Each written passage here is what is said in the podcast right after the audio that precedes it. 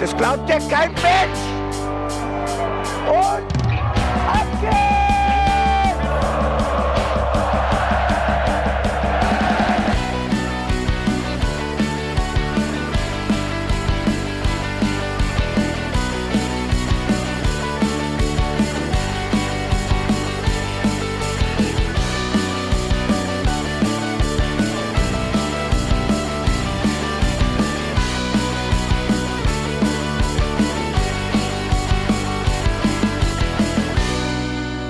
Hallo und herzlich willkommen zum Hinterhofsänger-Talk. Wir haben den 21. August, es ist Montag und wir sprechen über das erste Spiel in der Bundesliga für Mainz 05 in der Saison 23-24, auswärts bei Union Berlin. Und mein Name ist Felicitas Boos, die hier sitzt wie immer mit ihren besten Kompagnons. Ich freue mich, dass er da ist. Hallo Jan. Hallo, ich grüße euch. Einen schönen Montagabend. Und Bene natürlich. Hallo. Gute. Aus den reuhessischen Katakomben aus Hahnheim zugeschaltet in der Krisensituation. Herr Berz, wie geht es Ihnen? Mittel. Schwitzig. Ich sehe dich so vor mir mit so einem Puschelmikrofon irgendwo in Rheinhessen im Weinberg. So, ja, die, die Lage ist angespannt, aber nicht ernst. Ich würde jetzt gerne in einem Weinkeller wirklich sitzen. Das wäre dermaßen geil. Aber leider sitze ich einfach nur so in einem Keller. Das ist kein gemauertes Gewölbe, leider wir werden, glaube ich, alle noch früh genug ins Schwitzen kommen, spätestens wenn es um das Spiel an sich geht. Äh, vorher machen wir noch einen kleinen Bogen, der drum ist, sei uns vergönnt. Naja, weil im Keller sind wir ja jetzt erstmal zumindest angekommen, wenn wir ganz ehrlich sind. Von daher. Ich kann da noch nicht so drüber lachen. Also ich, ich halte es da eher mit äh, an Zeigler, der gesagt hat, wie mein Verein wirklich am Herzen liegt. Der interessiert sich in schlechten Zeiten erstmal für die Ursachen der Misere. Wer sich einfach nur empören möchte, der will vor allem Schuldige. Ich glaube, wir können schon mal vorweggreifen, wir werden heute beides bieten. Naja, wir, wir gehen ja jedes Mal auf Ursachenforschung. Und wir entdecken dabei schuldig. ich wollte, wollte, schon sagen, wir ähm, kümmern uns aber auch in guten Zeiten um die, die, Probleme. Also. Ich bin aber auch ganz ehrlich, wir sind so ein klein wenig die drei Fragezeichen bei diesem Spiel, oder? Also, weil, wenn man sich die Vorbereitung und alles anguckt, äh, dann hätte man nicht zwangsläufig darauf kommen können, dass äh, Union uns so dermaßen platt macht. Aber Frage ist nur, wer ist Justus Jonas, wer Peter Shaw und wer Bob Andrews? Dann hätten wir das äh, nächste Trio für uns bestimmt. Äh, ist auf jeden Fall schon mal auf der Fastnachtskostümliste. Äh, wir gucken uh. aber erstmal um das, was sich so ein bisschen rund um das Spiel zugetragen hat. Und das ist natürlich vor allem, wir hatten letzte Woche schon das Thema davon, Silly Season. Aber natürlich wird das Fenster für den Transfermarkt immer kleiner und die Gerüchte werden immer größer. Und bei Mainz 5 war ja klar, dass irgendwas noch auf der Position passieren muss, die Aaron vakant gelassen hat.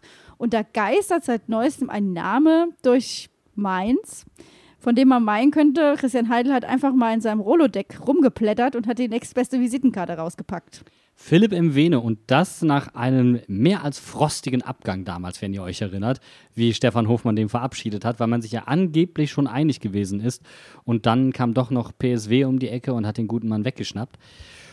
Scheint also so nachtragend ist die 05er Vereinsseele gar nicht. Ich für meinen Teil muss ehrlich sagen, Philipp Mwene mag ich sehr, sehr gerne. Also ich habe damit jetzt kein Problem. Es ist halt so ein bisschen, komm, derselbe Trick nochmal. Aber, aber ist Philipp Mwene wirklich ein Linksverteidiger? So wie ich das in Erinnerung habe, wurde da so dahingeschustert. Ähm, ja, eigentlich ursprünglich als Rechtsverteidiger und war die Notlösung hinter Brosi ursprünglich, hat dann Brosi natürlich verdrängt. Aber so ein, so ein klassischer richtiger Linksverteidiger, der auch Linksfuß ist und dann halt auch mal eine Alternative für Cassie sein könnte in diesem äh, Zusammenhang, der ja auch Rechtsfuß ist, äh, ist er halt leider nicht.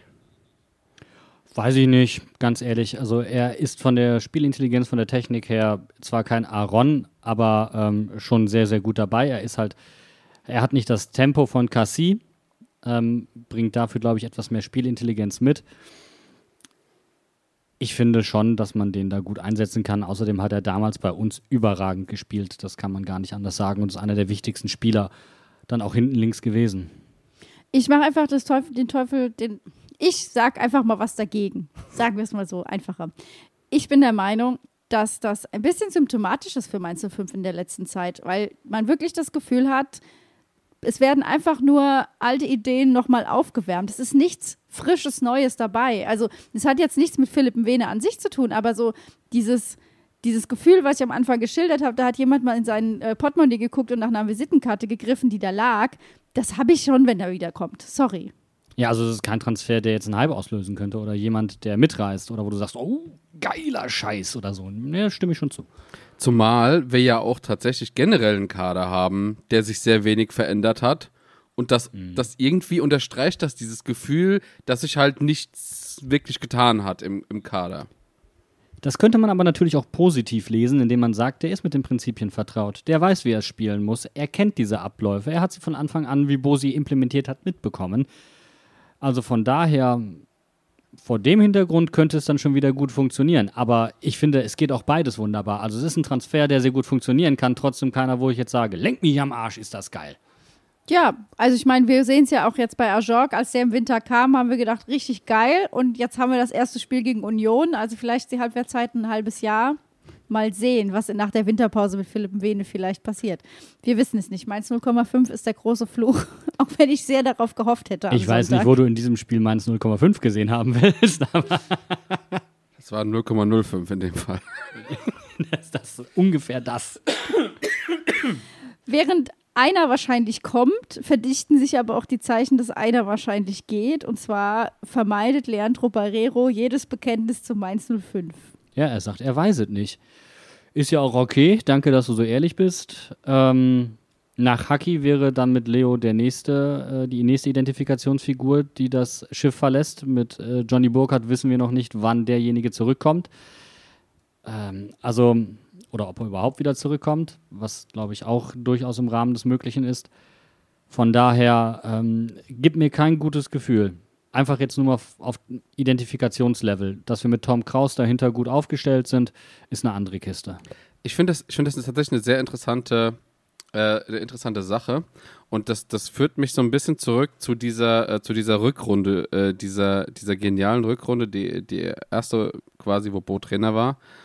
Wir brauchten Spieler, die auch in diese Rollen reingewachsen sind. Natürlich ist jetzt Alexander Hack schon sehr lange äh, da reingewachsen, Leute, die über sich hinauswachsen. Und gerade wenn so altgediente, sag ich schon mal, Spieler gehen oder äh, Spieler mit einer so, äh, ja, guten Position äh, im, im Kader oder so einer wichtigen Position, öffnet das natürlich wieder Lücken für andere, ähm, da reinzuwachsen und keine Ahnung, vielleicht kann ja ein, ein Stachy oder sogar ein Tom Kraus direkt äh, in so eine Rolle hineinwachsen. Ja, oder ein Mervil Papela. Ja. Tendenziell der, dem ja zugetraut wird, dass er Bundesliga-reif ist. Also äh, nur äh, da spielt jetzt die, die Erfahrungswerte rein, die man mit Bo Svensson hat. Man kann ja nicht so ganz dran glauben. Ne? Also ich, ich sehe das nicht, dass Mervil da dann eingesetzt werden würde. Egal, was man jetzt in der Vorbereitung gesagt hat. Von daher, klar, man braucht ja immer eine Zeit, bis man da reinwachsen kann.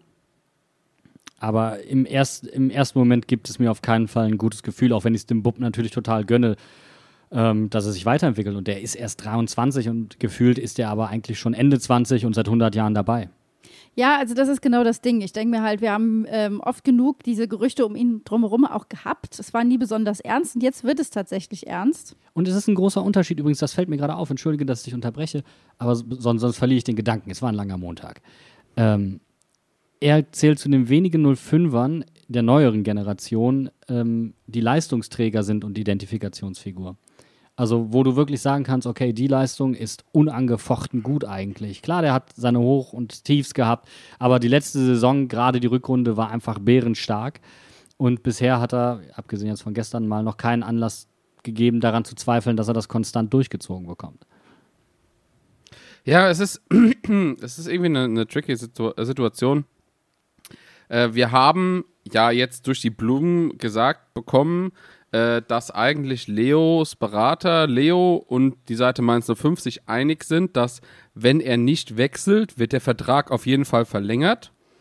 Ähm, das heißt, irgendwie müssen wir jetzt noch diese letzten zehn Tage durchstehen, äh, ob sich da jetzt noch wirklich was tut. Ähm, die Vereinsseite will sich da auch überhaupt gar nicht festlegen, was sie da sagt. Im Grunde die Karten liegen bei Leo. Ihm werden wohl keine Steine in den Weg gelegt, aber natürlich, sagt Mainz 5, das Paket muss auch passen und ähm, ja, also es ist da so, es ist wirklich alles offen. Wobei ich glaube, eine Sache ist nicht offen. Ich bin mir ziemlich sicher, dass es ähm, egal ob Leo seinen Vertrag verlängern wird, er wird ihn nicht langfristig verlängern. Nee, also nee. der wird, Ja. der wird zeitnah den Verein wechseln. Also nicht, wenn nicht nach dieser Saison, dann nach der nächsten Saison spätestens, allerspätestens. Wenn nicht auch da schon vorher dann noch in der Winterpause irgendein ein Angebot reinkommt und man dann sagt, okay, Bub, dann ab dafür. Und ich sage jetzt mal, aus einer neutralen Perspektive ist das ja auch absolut verständlich. Ich meine, der ist ein lang gedienter Spieler hier, er konnte sich hier entwickeln, er hat hier Leistung gezeigt. Ich finde schon, dass er den nächsten Schritt auch machen könnte. Wie immer der auch aussieht. Auf der anderen Seite ist halt eben auch der Punkt, meinst du, fünf könnte auch einfach mal nee, einen größeren Schritt machen und ihn Genau das, mitnehmen. genau das habe ich mir jetzt auch gerade gedacht. Also der nächste Entwicklungsschritt vielleicht, ähm, ich meine, Stachy hatte es schon mal angesprochen und gesagt, also ich würde hier bleiben, wenn wir, wenn der Verein den nächsten Entwicklungsschritt geht. Und ähm, das bringt uns ja eigentlich so ein klein wenig auch zum Thema, weil der Verein geht ja nicht den nächsten Entwicklungsschritt, also zumindest spielerisch nicht oder entwicklungstechnisch, was das angeht. Und da merkst du schon, dass diese Nichtentwicklung, ein bisschen überspitzt gesagt, ähm, natürlich auch kein Argument für Spieler ist, zwangsläufig zu bleiben, wenn sich ihnen andere Perspektiven eröffnen. Ich finde finde das einen super interessanten Punkt, gerade wenn man sich mal so die Aussagen von Christian Heidel und auch von Bo und was auch äh, von wem auch immer anhört. Ähm, man hört immer noch so, ach ja, wir müssen uns noch erholen von dieser einen Saison, wo wir fast abgestiegen wären. Und ich denke mir so, hä, also das ist jetzt zweieinhalb Jahre her, beziehungsweise zwei Jahre ungefähr. Ähm, kann man nicht jetzt mal diesen Gedanken ablegen? Das war eine absolute Ausnahmesaison in der letzten Zeit und man kann doch einfach mal ein bisschen progressiver rangehen an diesen, an dieses ganze Thema. Ich finde das einfach auch mittlerweile ausgelutscht.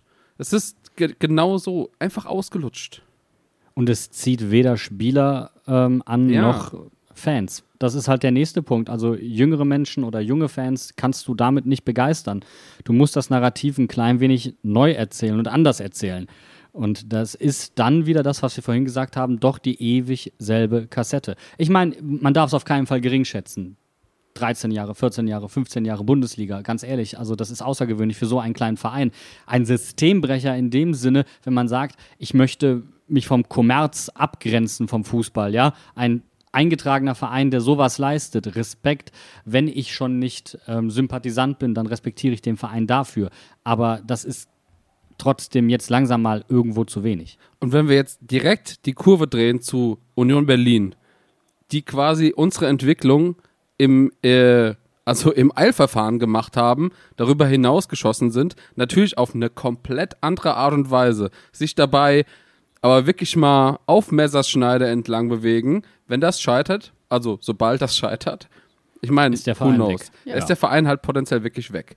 Ähm, und dann aber nicht so, nicht nur so ein bisschen, sondern halt ganz weg. Das wollen wir ja nicht für Mainz 05. Wir wollen aber trotzdem halt, dass es nach vorne geht. Und das ist genau das Thema. Ich, ich finde, ähm, dieses, dieses Flash, Boom, was auch immer, und jetzt holen wir Robin Gosens und Kevin Volland und Fofana und wie sie alle heißen. Das brauche ich doch gar nicht für Mainz 05. Ich will aber ein, einfach eine stetige Entwicklung sehen. Und das ist halt leider das, was wir nicht spüren. Ja, aber das ist genau der Punkt. Da wollte ich nämlich auch drauf hinaus. Sie sind halt jetzt gerade in der Lage, mit dem, wie sie auftreten und wie sie Fußball spielen und was sie verkörpern, so jemanden wie Volland und Gosens zu holen. Ob die da lange bleiben, ob die sich das angucken, wenn es mal nicht so gut läuft, das steht auf einem anderen Blatt, darum geht es nicht.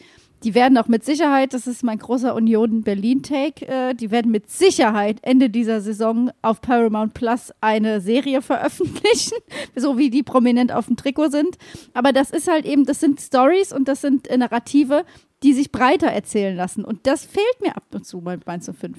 Weißt du, direkt, direkt dazu, also das mit der Serie habe ich auch schon gehabt, den Gedanken.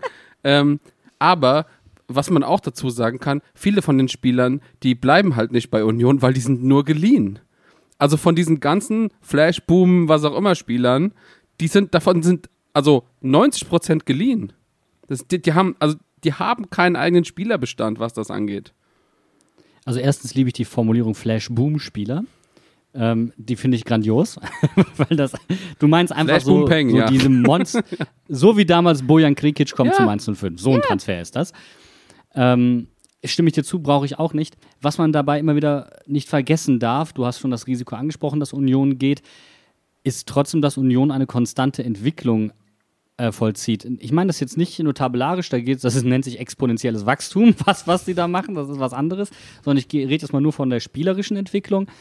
Und da gab es auch Hoch und Tiefs, aber ähm, Urs Fischer war immer in der Lage, zusammen mit seinem Trainerteam darauf zu reagieren. Und wenn du dir dann anguckst, Max Kruse war da und auf einmal hatten sie Ballbesitzelemente, die sie ganz anders implementieren konnten aufgrund der Qualität dieses Spielers. Dann war er weg, also hat man sich umgestellt. Dann hat man angefangen, andere Ballbesitzelemente zu implementieren, hat einen Torwart wie Renault hinten reingestellt, hat einen Torwart wie Lute abgegeben dafür, weil er nicht ähm, dafür geeignet war. Und jetzt hat man einfach aufgrund der Möglichkeit der Platzierung von der letzten Saison wieder Spieler anzufüttern.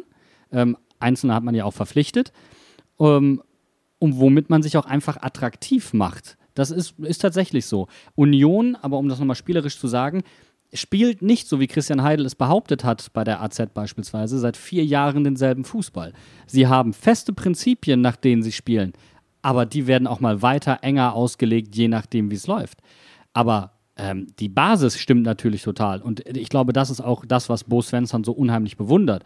Aber die Flexibilität, auch mal sich zu ändern, zu sagen, okay, wir probieren jetzt mehr mit Ball auch zu machen, wir probieren uns da weiterzuentwickeln, das ist einfach eine andere Bereitschaft in dem Punkt. Da hast du schon die Linie überschritten und bist Richtung Analyse des Spiels gegangen. Entschuldigung. Muss ich jetzt einfach mal so angeben, gibt eine gelbe Karte. Das will ich nicht nochmal sehen. Nein, aber wir werden deswegen auch jetzt gleich den Schwenk, Schwenk machen und aufs Spiel gucken. Vorher aber noch wichtig, was wir gar nicht besprochen haben oder was wir auch gar nicht erwähnt haben. Wir hatten ihn ja so ein bisschen auf dem Zettel als Gewinner ähm, der Vorbereitung. Und was soll wir sagen? Er hat gespielt, damit er den Verein verlässt. Dela ist ausgeliehen. Ja. Und der wird für uns jetzt erstmal nicht mehr auf dem Offen. Der ist nach Huddersfield gegangen und kann sich in der Premier League weiterempfehlen. Ich Nee, bin mal zweite gespannt. Liga. Das ist die. Äh, zweite Ja, League, Championship. Entschuldigung, Championship. Ähm, und kann sich da weiterempfehlen. Ja, mal schauen. Gutes Niveau auf jeden Fall. Ob er dann nochmal zurückkommt, steht auf einem gänzlich anderen Blatt. Die haben eine Ähm, Kaufoption. aber die Härte in der Liga, die haben eine Kaufoption, die Härte in der Liga, ähm, glaube ich, könnte ihm ganz gut tun, weil wenn er da den Ball so lange führt wie in der Bundesliga, dann hat er auf jeden Fall eine ernstere Verletzung. Gerade in der Championship. So, und für alle, die nach dem letzten Sonntag sich fragen, wo kann ich die Matildas sehen und wo sehe ich richtig guten Frauenfußball, die wissen jetzt, dass, äh, wann die Stunde geschlagen hat. Denn am 10.09. treten unsere Frauen um 16 Uhr gegen Kalden im Bruchweg in der nächsten DFB-Pokalrunde an. Tragt euch schon mal dick in den Kalender ein. Da gibt es dann den hoffentlich nächsten Erfolg im Pokal. Kann man direkt zwei Tage Bruchweg nacheinander machen. Am Tag vorher ist das Spiel gegen Duisburg, Abschied Südtribüne. Äh, in der Länderspielpause, also da geht's richtig vorwärts. Ich würde sagen, das ist ein gutes Schlusswort für den ersten Teil. Wir machen kurz Pause und ihr hört einen sehr erwartbaren Thementrenner, würde ich behaupten. Und dann hören wir uns gleich wieder. Bis gleich. Erinnerst du mir nochmal an diese Note 6? Das ist schon auch ein empfindliches Thema. Hast du das damals gegeben? Das war schon grenzwertig, muss ich ganz ehrlich sagen. Wir brauchen nicht lange darüber zu sprechen. Ist einfach, ist einfach frech, das halt zu machen. Und das ist meine ganz klare Meinung. Aber wir brauchen jetzt nicht mehr Zeit darüber zu verschwenden. Es war schon unter der Woche klar, Hanke Olsen kann nicht voll mittrainieren. Das heißt, es war auch klar, er wird für dieses erste Bundesligaspiel ausfallen. Und es waren wieder dieselben Diskussionen wie bei Elversberg. Wird es zur Viererkette kommen? Und natürlich war die Antwort nein. Eine weitere Woche, ein weiteres Spiel Chor-Innenverteidigung stand uns ins Haus. Wie Bene sich einfach das Ganze schön geredet hat im Vorfeld bei uns in der Gruppe. Also, da war der, der, der, der Vandenberg, also, hallo, und äh, Leitschi überhaupt mit der starken Vorbereitung, und da kann man doch mal. Und ich saß ja einfach von vornherein ernüchtert und habe mir gedacht, jupp, auf keinen Fall wird das passieren. Ich find's fies, dass ich hier dafür gedisst wird, dass ich Optimist bin. Nein, überhaupt nicht. Nur, nur einfach schon, du siehst, du siehst diese Aufstellung und bist einfach instant enttäuscht. So Desillusioniert ungefähr. einfach. Du bist einfach desillusioniert. Du weißt genau, was dich erwartet und du kriegst trotzdem den Tritt in die Eier. Und weißt du, was der Punkt ist, Bene? Nicht nur du weißt, was dich erwartet, sondern das weiß die gegnerische Mannschaft und der gegnerische Trainer weiß das auch. Und ich habe nicht grundlos getwittert, kurz zum Mitschreiben, Union ist nicht Elversberg. Aber das, das, pass auf, das, das setzt doch das Spiel eigentlich vollkommen in das perfekte Licht schon, weil eigentlich schon mit dem Bekanntgabe der Aufstellung war das das erste Déjà-vu. Und es gab finde, noch da- mehr als eins davon. Ich wollte gerade sagen, weil das war ja das überhaupt das Spiel der, De das Spiel der Déjà-vus also wenn es ein, ein einziges Déjà-vu so in sich, es war ein sich selbst wiederholendes, äh, sich selbst erhaltendes System, dieses ganze Spiel. Und es hat sich auch verdammt nochmal nach DFB-Pokal angefühlt, wenn ich ganz ehrlich bin. Also, die haben einfach kurz die Rollen getauscht. Weißt du, Elversberg war dann Bundesliga-Leistung und äh, gegen, gegen Union war es dann die DFB-Pokalleistung. Aber deswegen sprechen wir ja drüber. Also ich glaube wirklich, dass diese Aufstellung nochmal gezeigt hat und auch gerade die ersten, ja, fast 60 Minuten äh, gezeigt haben, dass die fehlende Flexibilität taktischer Natur, was Bo Svensson angeht, ein echtes Problem werden kann. Ich möchte drei Thesen aus der letzten Sendung mal mitbringen, die wir aufgestellt haben. Eine ist äh, explizit von mir und das ist auch die letzte.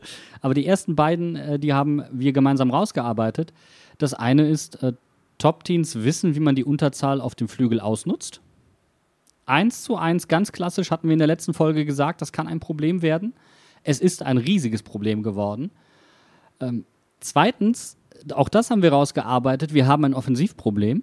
Äh, hier hat man darauf gehofft, dass Karim zum richtigen Zeitpunkt, äh, Schlechti hatte es gesagt, dem kann man zutrauen, dass er auf dem Punkt fit wird und dann da ist. Fun Fact ist er nicht. Lee hat seine Katastrophenleistung aus Elversberg nochmal bestätigt und auch Ajork hat sich gerade nicht mit Ruhm bekleck äh, bekleckert.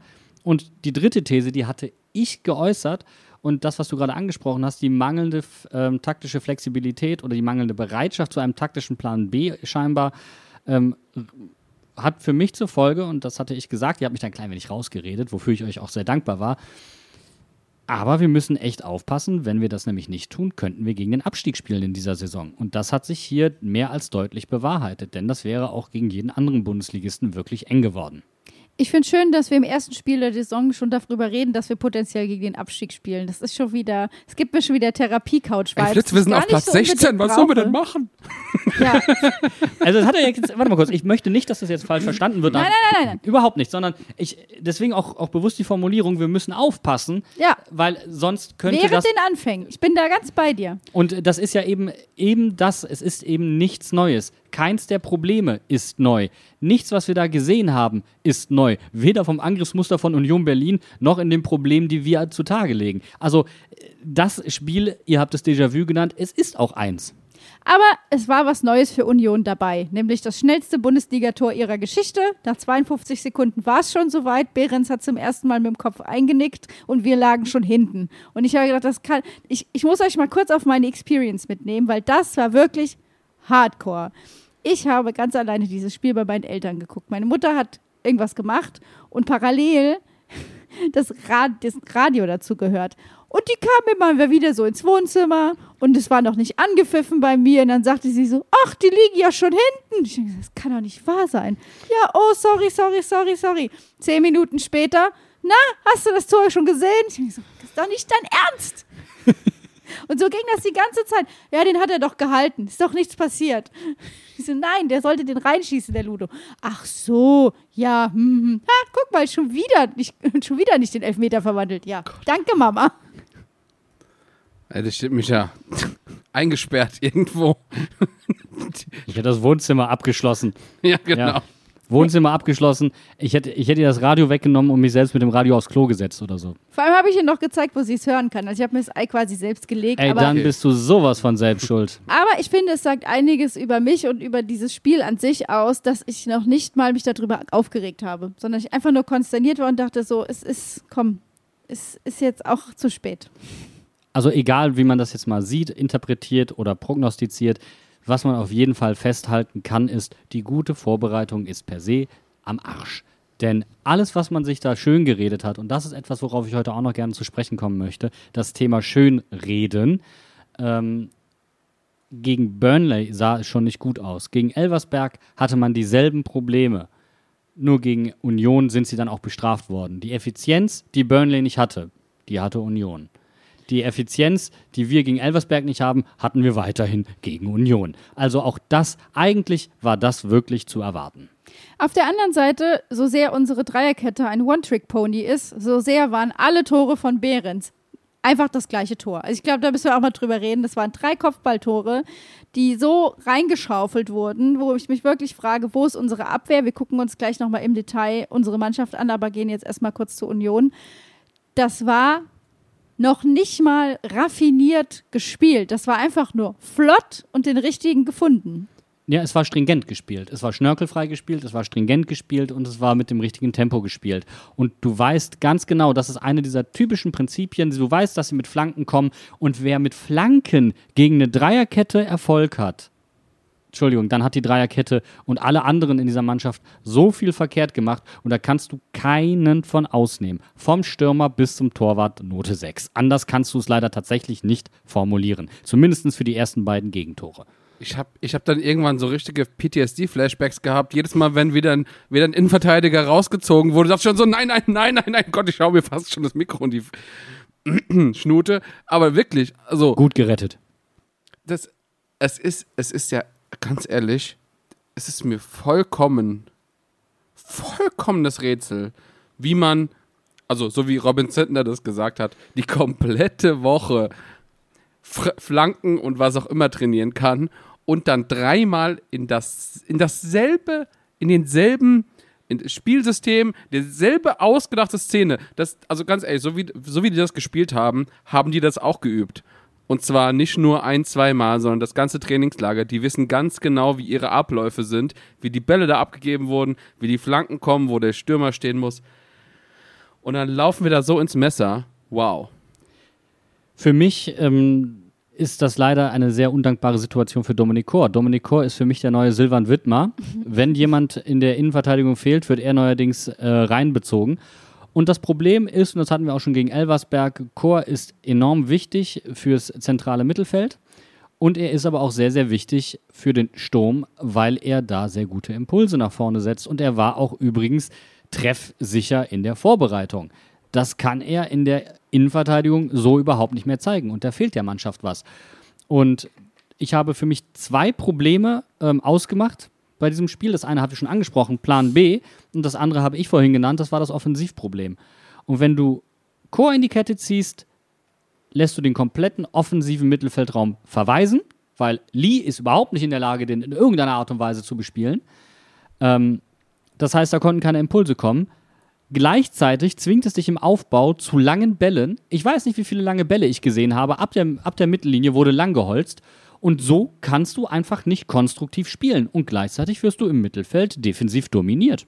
Wir gucken uns gleich diese einzelnen Mannschaftsteile nochmal genauer an, weil es wirklich eine Verkettung wirklich ganz unglücklicher Ereignisse ist, die so unglücklich sind, dass ich noch nicht mal mehr an Zufälle glaube.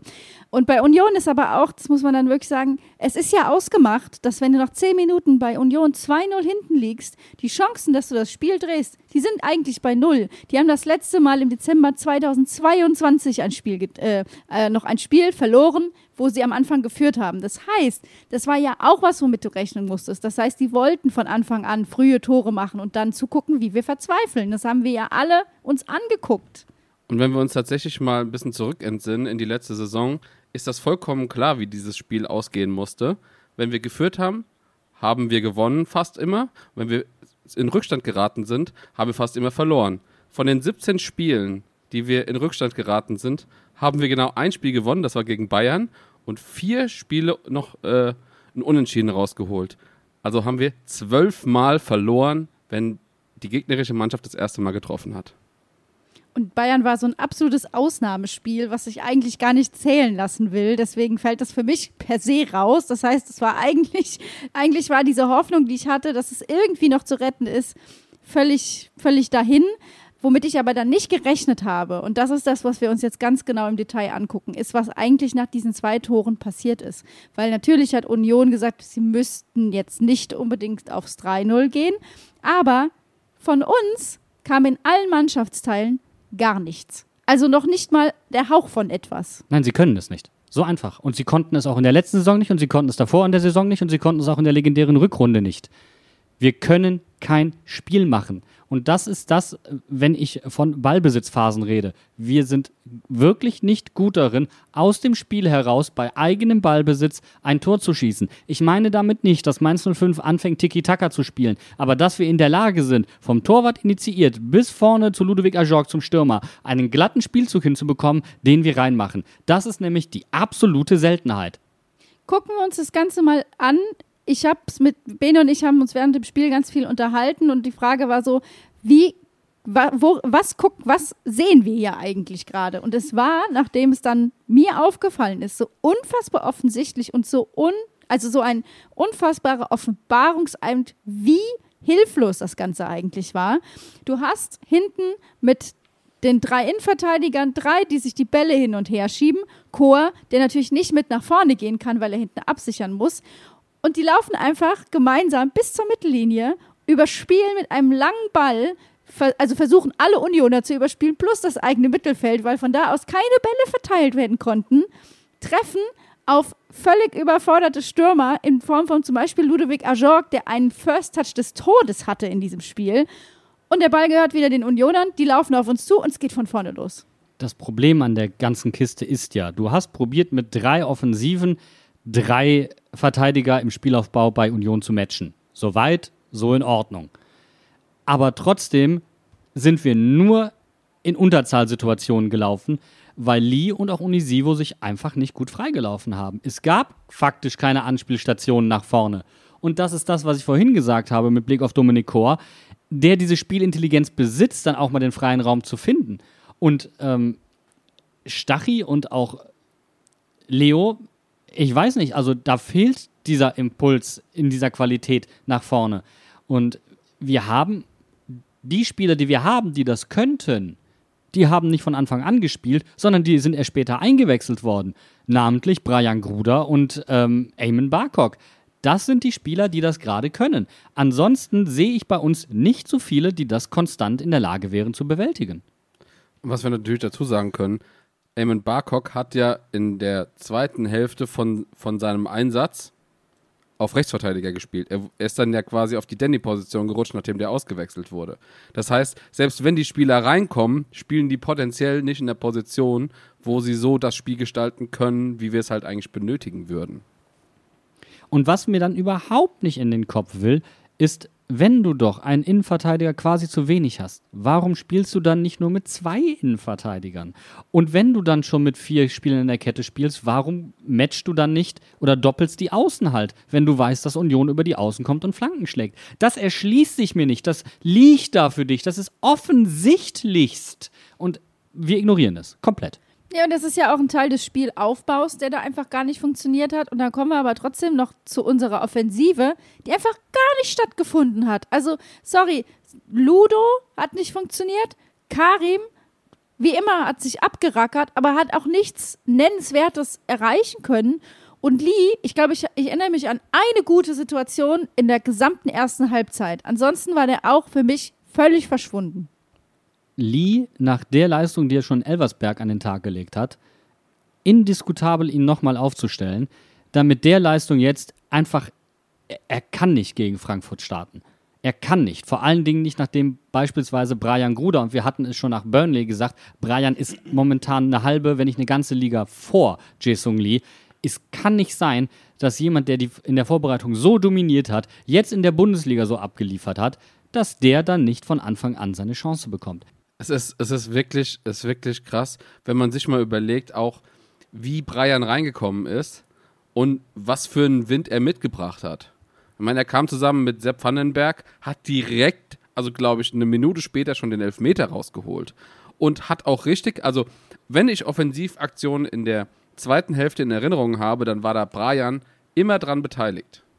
Also für mich auch deswegen hat Brian funktioniert, weil er eigentlich der Erste war, der wirklich einen guten Tiefenlauf gemacht hat, der auch da eine Passoption überhaupt geschaffen hat. Laufweg, bestimmt Passweg. Und dann sind wir wieder bei den Offensiven. Das hat einfach vorn und hinten nicht gepasst von den Laufwegen. Und das ganze Ding mit Brian, also das war einfach für mich so wieder der Punkt. Es war, glaube ich, Ende erster Halbzeit, dass der The Zone-Kommentator sagte, Bo Svensson kann die Diskussion um Stammspieler nicht hören. Und ja. ich dachte mir, ja, ja. Warum kann er sie nicht hören? Es bedeutet, man hat auch Einwechselspieler. Weil es ist doch, also das, neben der Tatsache, dass wir gefühlt, also dass wir einfach eins zu eins das Gleiche gegen Elversberg gemacht haben, wie das, was wir gegen Union versucht haben, was nicht funktioniert hat. Es war von Anfang an klar, diese Halbzeit wird nicht dafür genutzt, um was umzustellen. Das ist, das ja. ist einfach verschenkte Zeit. Wir haben in der 60. Minute den Wechsel von Brian, der du hast es schon gesagt, Bene, sofort Feuer und Flamme ist, der sofort dafür sorgt, dass wir mit der einen Offensivaktion, die er hat, sofort den Elfmeter bekommen. Der einfach einen ganz anderen Spirit mitbringt. Aber du guckst dir das Ganze nochmal lieber 15 Minuten in dem, wirklich in diesem State of Mind an, der einfach nur ein großer Abfuck ist, um dann zu sagen, ich glaube, ich muss was ändern. Und das ist mir einfach zu spät. Und das ist ja das alte Thema, die alte Leier. In-Game-Coaching und Bo Svensson. Auch das stimmt für mich einfach vorne und hinten wieder nicht. Und auch da fehlt die Flexibilität. Entschuldigung. Ja, aber der Punkt ist ja, ich kann über fehlende oder mangelnde Flexibilität im In-Game-Coaching hinwegsehen, wenn es dafür von Anfang an stimmt. Und das hat ja auch nicht. Ja, du musst halt weniger Ingame-Coaching machen, wenn du von Anfang an alles ja, richtig aber machst. Das kannst logisch, ja nicht ja. jede Woche sagen, okay, wir spielen hier Bundesliga, ist irgendein Club, wir ziehen denselben Stiefel auf. Also du bist nicht Bayern München, die einfach sagen, wir überrennen dich mit dem, was wir können, sondern du musst dich doch zumindest irgendwie ansatzweise auf den Gegner einstellen. Und es war, tut mir leid, aber das war, finde ich, ein Offenbarungseid, weil da muss was passieren. Also Bo Svensson spielt hier ein ganz gefährliches Spiel, meiner Meinung nach. Ja, er spielt, für, also das ist wirklich ein ganz gefährliches Spiel. Aber für unsere eigene Abwehr halt vor allem unser eigenes Tor. Also ich, ich habe mir auch noch mal ein bisschen die Statistiken angeguckt, weil ich dachte so, irgendwie war die gefühlt die zweite Hälfte ja vielleicht schon ein bisschen besser. Aber also jetzt mal außer dafür, dass wir äh, drei Tore aufs Tor geschossen haben, was wir in der ersten Hälfte nicht äh, drei Schüsse aufs Tor geschossen haben, nicht drei Tore, äh, drei Schüsse aufs Tor geschossen haben, was wir in der ersten Hälfte nicht mal überhaupt auf die Ketten gebracht haben, war da eigentlich auch so viel mehr jetzt nicht dabei. Und wir haben viele Flanken gemacht, die kamen halt einfach nicht an. Und Union ist da einfach so viel, so viel effektiver mit ihren fast derselbe Anzahl an Flanken. Die haben weniger Flanken gemacht und haben doppelt so viele angebracht. Und dann kommen wir doch wieder zum Thema, ich hatte es vorhin angekündigt, zum Thema Schönreden. Also, Entschuldigung, Schönreden geht in diesem Kontext überhaupt nicht. Und das ist auch nicht das erste Mal. Ich erinnere an die Katastrophenleistung in Stefan Bells äh, ähm, Premierenspiel, das er da hatte, in seinem Jubiläumsspiel, wo dann hinterher gesagt wurde, ja, das war seine beste Leistung bisher so überhaupt. Und es war in jeder Hinsicht eine seiner schlechtesten. Und man verkauft die Leute teilweise wirklich für blöd. Warum hat man denn überhaupt ein Stück weit stattgefunden? Weil Union einfach so sicher ist in dem, was sie tun. Du hast es angesprochen. Ich glaube, es sind 52, äh, 52 Pflichtspiele, die sie nach Führung nicht verloren haben. Die können sich zurückziehen und entspannt gucken. Vielleicht haben sie sogar ein Stück weit zu weit zurückgezogen. Aber nur deswegen sind wir überhaupt ansatzweise ins Spiel gekommen. Und wenn ich dann hinterher höre, dass Robin Zentner da steht und sagt, also sonst haben wir uns nicht viel vorzuwerfen, dann steige ich endgültig aus, weil, Freunde, es war es war eine Katastrophe. Ja, und da tut mir halt dann Dominik Kor leid, der zu den ersten gehört, die ausgewechselt werden. Finde ich verständlicherweise, weil das Experiment wollte ich mir dann nicht noch länger angucken. Aber dann sehe ich mit Sepp Vandenberg jemanden, der es eigentlich ganz gut macht in der Innenverteidigung. Und ich frage mich dann, warum darf der das nur eine halbe Stunde machen? Naja, er hat ja dann auch einen Fehler gemacht. Aber um Dominik Kor aufzugreifen, der hat ja gegen Elversberg schon einen so großen Bock geschossen. Auch da war schon klar, dass er nicht so 100% sattelfester ist. Er hatte ja fast, er hat die Situation verschuldet, wo der Elversberger das leere Tor nicht getroffen hat. Jetzt kann man natürlich sagen, hätte, hätte, Herrentoilette und es ist ja überhaupt nur DFB-Pokal gewesen. Aber ist es eben nicht. Und das ist halt das Erschreckende. Du siehst die ganzen Probleme, die man in der Vorbereitung gesehen hat, wo man gesagt hat, ja, wir haben ja gewonnen, wir haben ja gewonnen, wir haben jedes Spiel gewonnen übrigens. Diese Probleme sind trotzdem da. Und das ist auch eine Form des Schönredens. Und das geht mir nicht rein. Und eigentlich haben wir es gerade schon sehr gut ausgearbeitet, aber das ist einfach die Verlängerung der Diskussionen übrigens, die wir am Ende der letzten Saison auch schon geführt haben. Gerade die Probleme in der Abwehr. Die letzten fünf Spiele, wenn wir uns mal überlegen, eigentlich ja sogar schon, schon noch ein paar Spiele mehr, wo unsere Serie ja noch eigentlich gelaufen ist, die aber auch schon nicht gut waren wir merken irgendwie, und du hast es gerade Dominik Kor als Beispiel genannt, die Spieler sind verunsichert, die sind nicht aufeinander abgestimmt, die funktionieren nicht und ähm, die Kommunikation mit Robin äh, funktioniert teilweise nicht und Bo Svenssons Spiel funktioniert halt einfach nur, wenn wir hinten sattelfest stehen. Und ich glaube, dann können die nach vorne auch besser arbeiten. Dominik Kor mit seinen äh, offensiven Akzenten und so weiter. Und das kann halt einfach nicht stattfinden, wenn die Abwehr schon so ein Hühnerhaufen ist, dass sie sich selbst nach zehn Minuten zwei Dinger reingelegt hat. Das war ja das, was wir immer gesagt haben, was uns letztendlich die legendäre Rückrunde gerettet hat, dass die Abwehr gefestigt wurde und funktioniert hat, dass man darauf bauen konnte, dass die Defensive läuft. Und das ist ja das, was gar nicht klappt und das fand ich auch so bemerkenswert. Mit den letzten fünf Spielen der Saison und diesem Spiel haben wir 19 Gegentore bekommen. Ja, und da wird das 4-1, das ansonsten ergebnistechnisch komplett egal ist, aber doch nochmal evident zu dem, was, was Bene gesagt hat. Wir haben in der letzten Saison schon gesagt, Abstimmungsprobleme zwischen Robin und der Kette gab es leider häufiger. Und beim 4-1 ist es wieder dieses 1 gegen 1 Verhalten. Er brettert komplett sinnfrei raus, obwohl Verteidiger da sind und mäht den eigenen Mann um. Eamon Barcock einfach mal vollkommen umgegrätscht. Was? Also, ja, dass davor auch Fehler passieren, das ist unbenommen, das will ich gar nicht sagen und das ist auch nicht spielentscheidend. Aber genau die Situation hat ja noch obendrauf gefehlt. Jemand, der ansonsten nichts für dieses Spiel konnte, hat in dem Moment dann auch noch aufgedeckt, da ist die Abstimmung auch nicht mehr sauber. Es war so, wenn du, wenn du Scheiße am Schuh hast, hast du Scheiße am Schuh, dann Absolut. kriegen es auch alle ab. Und notfalls so. am Handschuh. Also du hast Also- momentan überall Scheiße eigentlich, Ja. also das Gefühl. Egal welcher Schuh, Hauptsache Scheiße am Schuh. Ist überall Scheiße dran. So. Ähm, ich komme aber zu einem Punkt, du hast gesagt, man redet sich die Leistung so schön schön. Wir haben natürlich jetzt bisher den Mantel des Schweigens über, ich glaube, das größte Drama und das größte Trauma dieses Spiels gelegt. Das größte Déjà-vu, Ja, das ist, die DFB-Pokal-Vibes. hör auf, ich krieg schon wieder Hass. Also, wir haben nicht darüber gesprochen, dass Mainz 05 in der Lage gewesen wäre, zwei Elfmeter zu verwandeln und wir zweimal den gleichen Stürmer haben, der sich sagte, ich glaube, ich mach's und dann macht er es richtig schlecht. Und beim ersten Mal bin ich komplett bei dir, Jan. Das war Mateta gegen Bochum, das war DFB-Pokaltrauma. Ich habe wirklich gedacht, das ist wirklich egal, wer da steht, ob Mateta da steht oder Jorg, es war das Gleiche. Und ich musste sofort an Herr der Ringe denken. Sofort. Ich musste sofort dran denken. Wie sie da Isildur und, ähm, wie heißt er hier, der Elb, Der Elrond. der Elrond im Schicksalsberg stehen. Sagen wir, sie standen im Vulkanobomber. Und er schreit, straf sie mit Feuer! Versenk ihn! Nein. Ludo! Die Vibes hatte ich die ganze Zeit bei beiden Szenen. Ey. Oder du machst die Ludolfs. Elfmeter kannst du nicht machen links, Elfmeter kannst du nicht machen rechts, Elfmeter kannst du nicht machen. Es ist einfach so tragisch, dass Mainz 05 dafür berühmt war, jeden Elfmeter zu verwandeln. Und dann schafft Ludo es das erste Mal in der Bundesliga-Geschichte derjenige zu sein, der in einem Spiel zwei Elfmeter verschießt.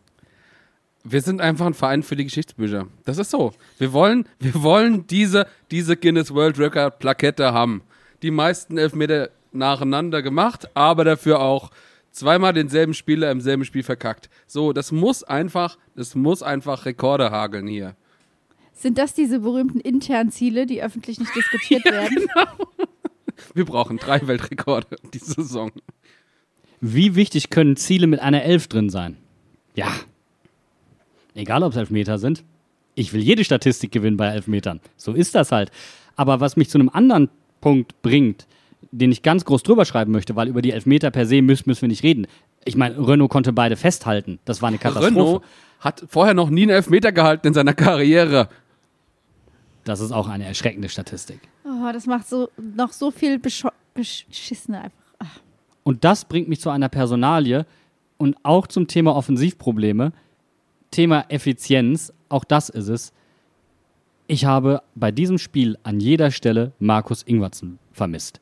Den Zehner, der mitarbeitet, derjenige, der die Elfmeter reinmacht, der, der in kniffligen Situationen die Effizienz besitzt, in der Box einen reinzumachen. Er hat an jeder Stelle gefehlt. Bin ich zu 100% bei dir, weil ich habe auch noch in dem Moment, wo Ludo zum zweiten Mal hingegangen ist, gedacht, was haben wir letzte Saison darüber gesprochen, wie viele Tore Markus Ingwertsen gemacht haben? Und alle haben gesagt, naja, der hat aber auch nur vier Elfmeter gemacht. Ich denke ja, der hat aber auch vier Elfmeter gemacht.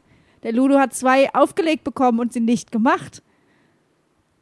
Und Inge hat äh, jeden Elfmeter, den er bei Mainz 05 geschossen hat, auch getroffen.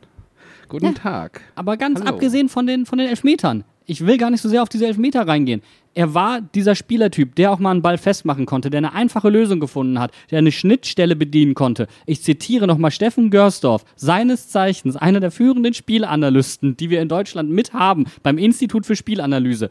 Markus Ingwertsen war der Verbindungsspieler, der Union in der letzten Saison gefehlt hat.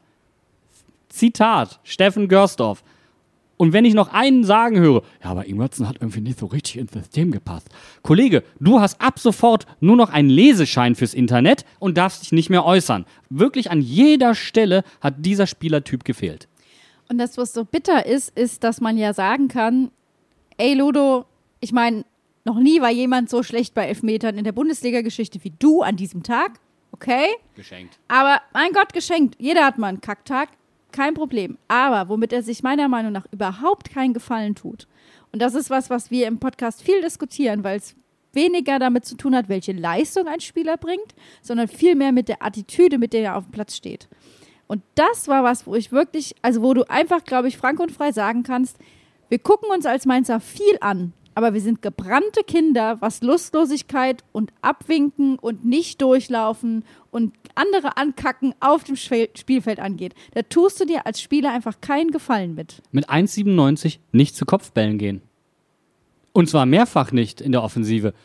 Und ich habe mich wirklich gefragt, wenn, wenn ein Nelly Viper nach einem Spiel, wo er sogar noch einen Assist gegeben hat, dass wir gewonnen haben, so in den Senkel gestellt wird wo bleibt das dann bitte bei Ludovic Ajorg? Und da würde ich als Nelly Viper auch bei Bo Svensson am Ärmel zupfen und sagen, ähm, Kollege, ähm, ähm, ähm, hallo, hallo, hallo, hallo, hallo. Ich möchte an dieser Stelle den Kicker zitieren, der natürlich genau danach äh, noch gefragt hat, so was machen Sie jetzt mit Ajorg nach diesem Spiel? Und der, äh, ich, der Kicker hat es einfach perfekt formuliert. Bo Svensson und Martin Schmidt wollen den 29-Jährigen bei der Bewältigung dieses Erlebnisses tatkräftig unterstützen. Du weißt auch ganz genau, Ajok, Ajok wird in der Startelf stehen, Lee wird wieder in der Startelf stehen. Ähm, maximal wird Dominik Kor nicht mehr in der Innenverteidigung stehen, aber das war es dann auch. Und es wird dasselbe Spiel gegen Eintracht Frankfurt sein. Ich habe da ich sehe da nicht, dass Brian Gruder startet, obwohl es verdient gewesen wäre. Ich sehe übrigens auch nicht, dass Eamon Barcock den Vorzug bekommt vor Danny da Costa, der eine unterirdische Leistung hingelegt hat. Wirklich schlimm. Auch das sehe ich nicht. Ich sehe auch nicht, dass Stefan Bell eine Denkpause bekommt, der bei drei Kopfbällen eigentlich mit Schuld ist, dass diese Tore geschehen. Das sehe ich alles nicht. Es wird keinerlei Veränderung geben. Es wird dieselbe Mannschaft wieder auf dem Platz stehen. Lege ich mich fest. Ja gut, ich sag mal so, ähm, viele von den Punkten kannst du einfach damit begründen, dass wir gerade keine Innenverteidiger haben. Stefan Bell, tut mir leid, du musst leider wieder ran. Aber das ist, ganz ehrlich, jetzt mal den, den Joke aside, den ich gemacht habe, aber es ist wirklich, es ist, es ist doch genauso traurig. Die einzige Hoffnung, die wir wirklich haben aktuell, weil ich glaube nicht, dass Andreas Hanke Olsen fit ist. Der hat mhm. die ganze Zeit nicht trainiert. Ich, ich gehe nicht davon aus. Die einzige Hoffnung, die ich habe, ist, dass Sepp Vandenberg für 60 Minuten spielen kann. Wirklich, das ist meine einzige Hoffnung, dass nicht Dominik Kor wieder in die Innenverteidigung muss. Und also, ich, ich glaube, wie gesagt, also ich meine, die Viererkette, da brauchen wir uns eh schenken. Wie, wie soll dann Stefan Bell eine Pause bekommen, Jan? Ganz ehrlich, wie? Ich also, wenn, wenn du eine Möglichkeit hast, äh, May von mir aus, aber du kannst auch nicht. Also, das, ach, das ja, aber Bene, da, du hast es gesagt. Das haben wir auch schon gegen Burnley gemacht. Dann stell halt notfalls May dahin, ist mir egal. Aber da haben Leute jetzt wirklich mal einen Denkzettel verdient. Und du musst ja sagen, Eddie Milson Fernandes war noch der Beste in dieser Kette, weil er ansatzweise was mit seinen Diagonalbällen bewirkt hat. So, und wenn du wissen willst, was das über unsere Abwehr aussagt, ja. dann guckst du dir das erste Gegentor an, wo er einfach meilenweit weg von Behrens ist. Also da war das so. Aber was. Danny da Costa kommt zu spät, Bello ist zu weit weg vom Mann, dann ist es noch ein starker Kopfball, da kommt dann alles zusammen. Ja, sicher. Also wie gesagt, wenn du Scheiße am Schuh hast, egal welcher Schuh, ist Scheiße dran. Aber was mir ein wenig Hoffnung gibt, und ich meine, es war wirklich kein gutes Spiel gegen Union und zwar richtig kacke. Aber wenn ich etwas sehen will gegen Eintracht Frankfurt nächste Woche Sonntag, dann das, was Cassie gemacht hat. Cassie hat sich einfach beherzt den Ball genommen und gesagt, es reicht. Und hat ihn in ja. den Winkel gezimmert und hat gesagt, so, wenn hier schon die Elfmeter nicht reingehen, dann hau ich jetzt mal drauf und dann mache ich jetzt dieses Tor.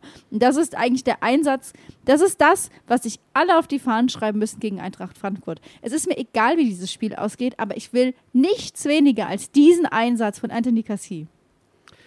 Ja, finde ich, find ich, find ich eine gute Sache. Ähm, kann sich eigentlich auch jeder andere davon eine Scheibe abschneiden.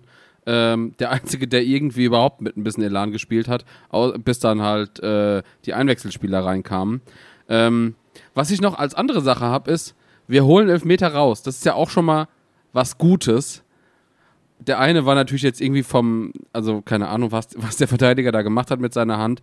Aber das ist ja ein gutes Zeichen, dass, dass die Spieler und offensichtlich jetzt gerade zum Beispiel jemand wie Gruder im Strafraum auch Zweikämpfe sucht, wo man auch Elfmeter raus, äh, rausholen kann. Und das ist, ein, das ist ein Ding, was wir in der letzten Saison nicht so super oft hatten.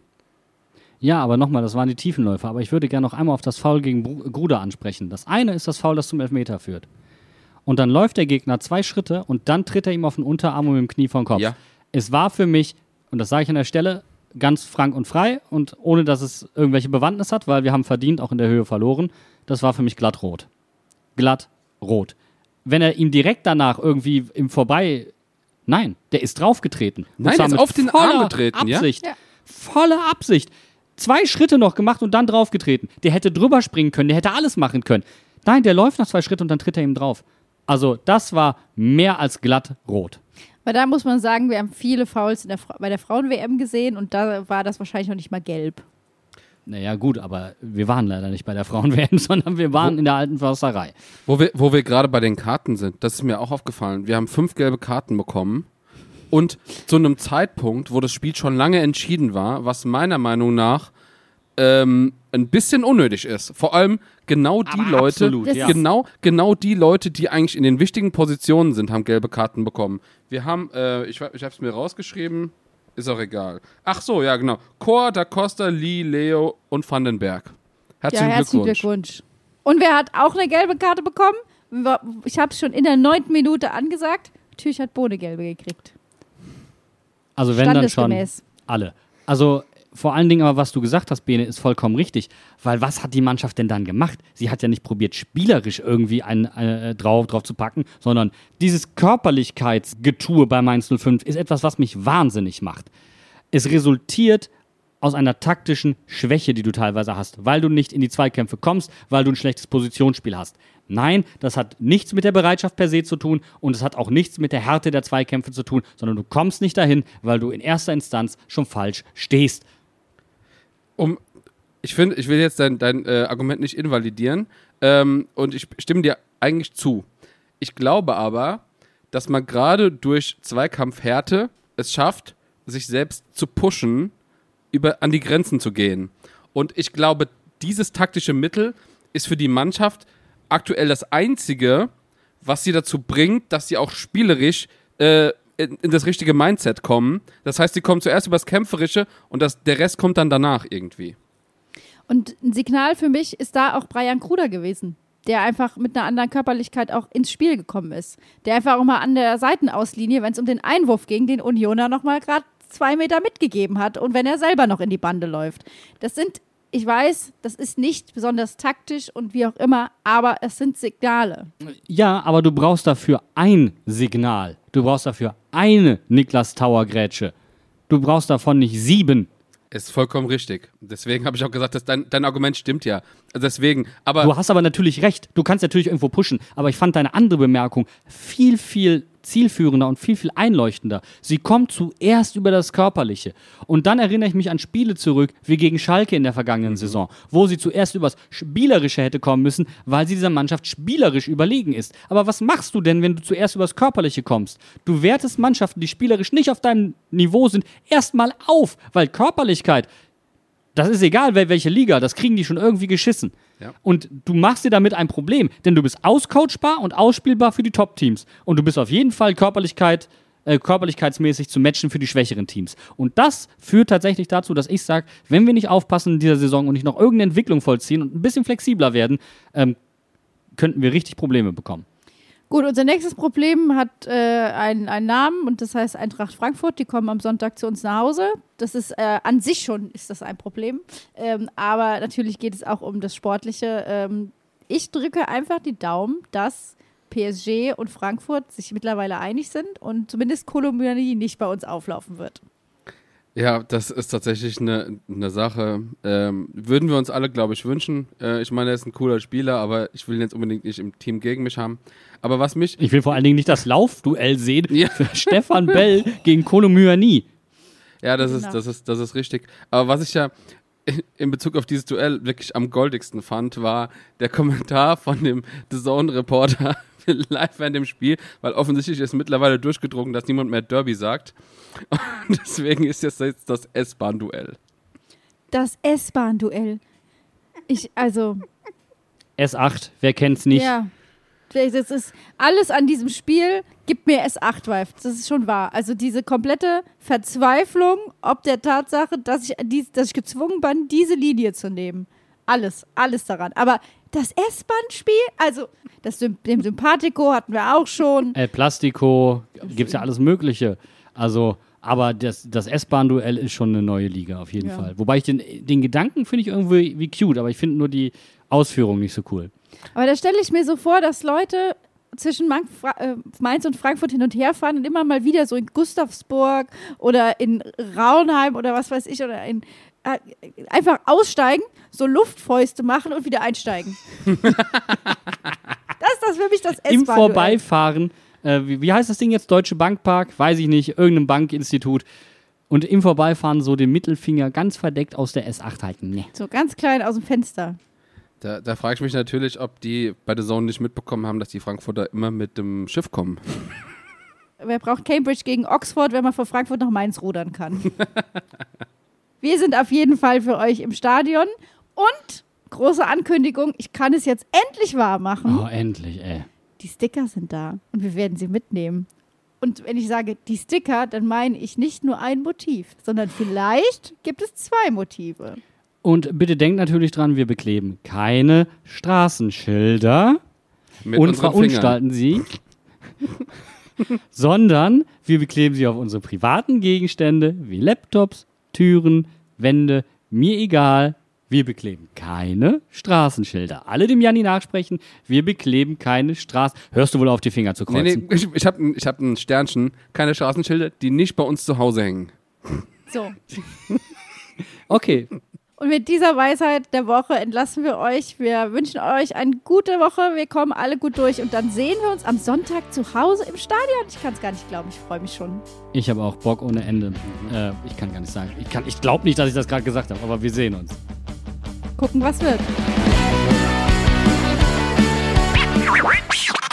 Marco Richter zu Mainz 05. Was? Transfermarkt.de. Marco, ist das nicht ein Stürmer? Hä? Neues Gerücht. Die, rechts außen Kapitän von Hertha BSC. What? Angeblich äh, soll er kurz davor sein, einen Vierjahresvertrag zu unterschreiben. Ist das dann Delas Na Nachverpflichtung oder was? Und ich dachte, wir brauchen einen Linksverteidiger. Ja, hey, wir nehmen, was wir kriegen können und geben nicht zurück.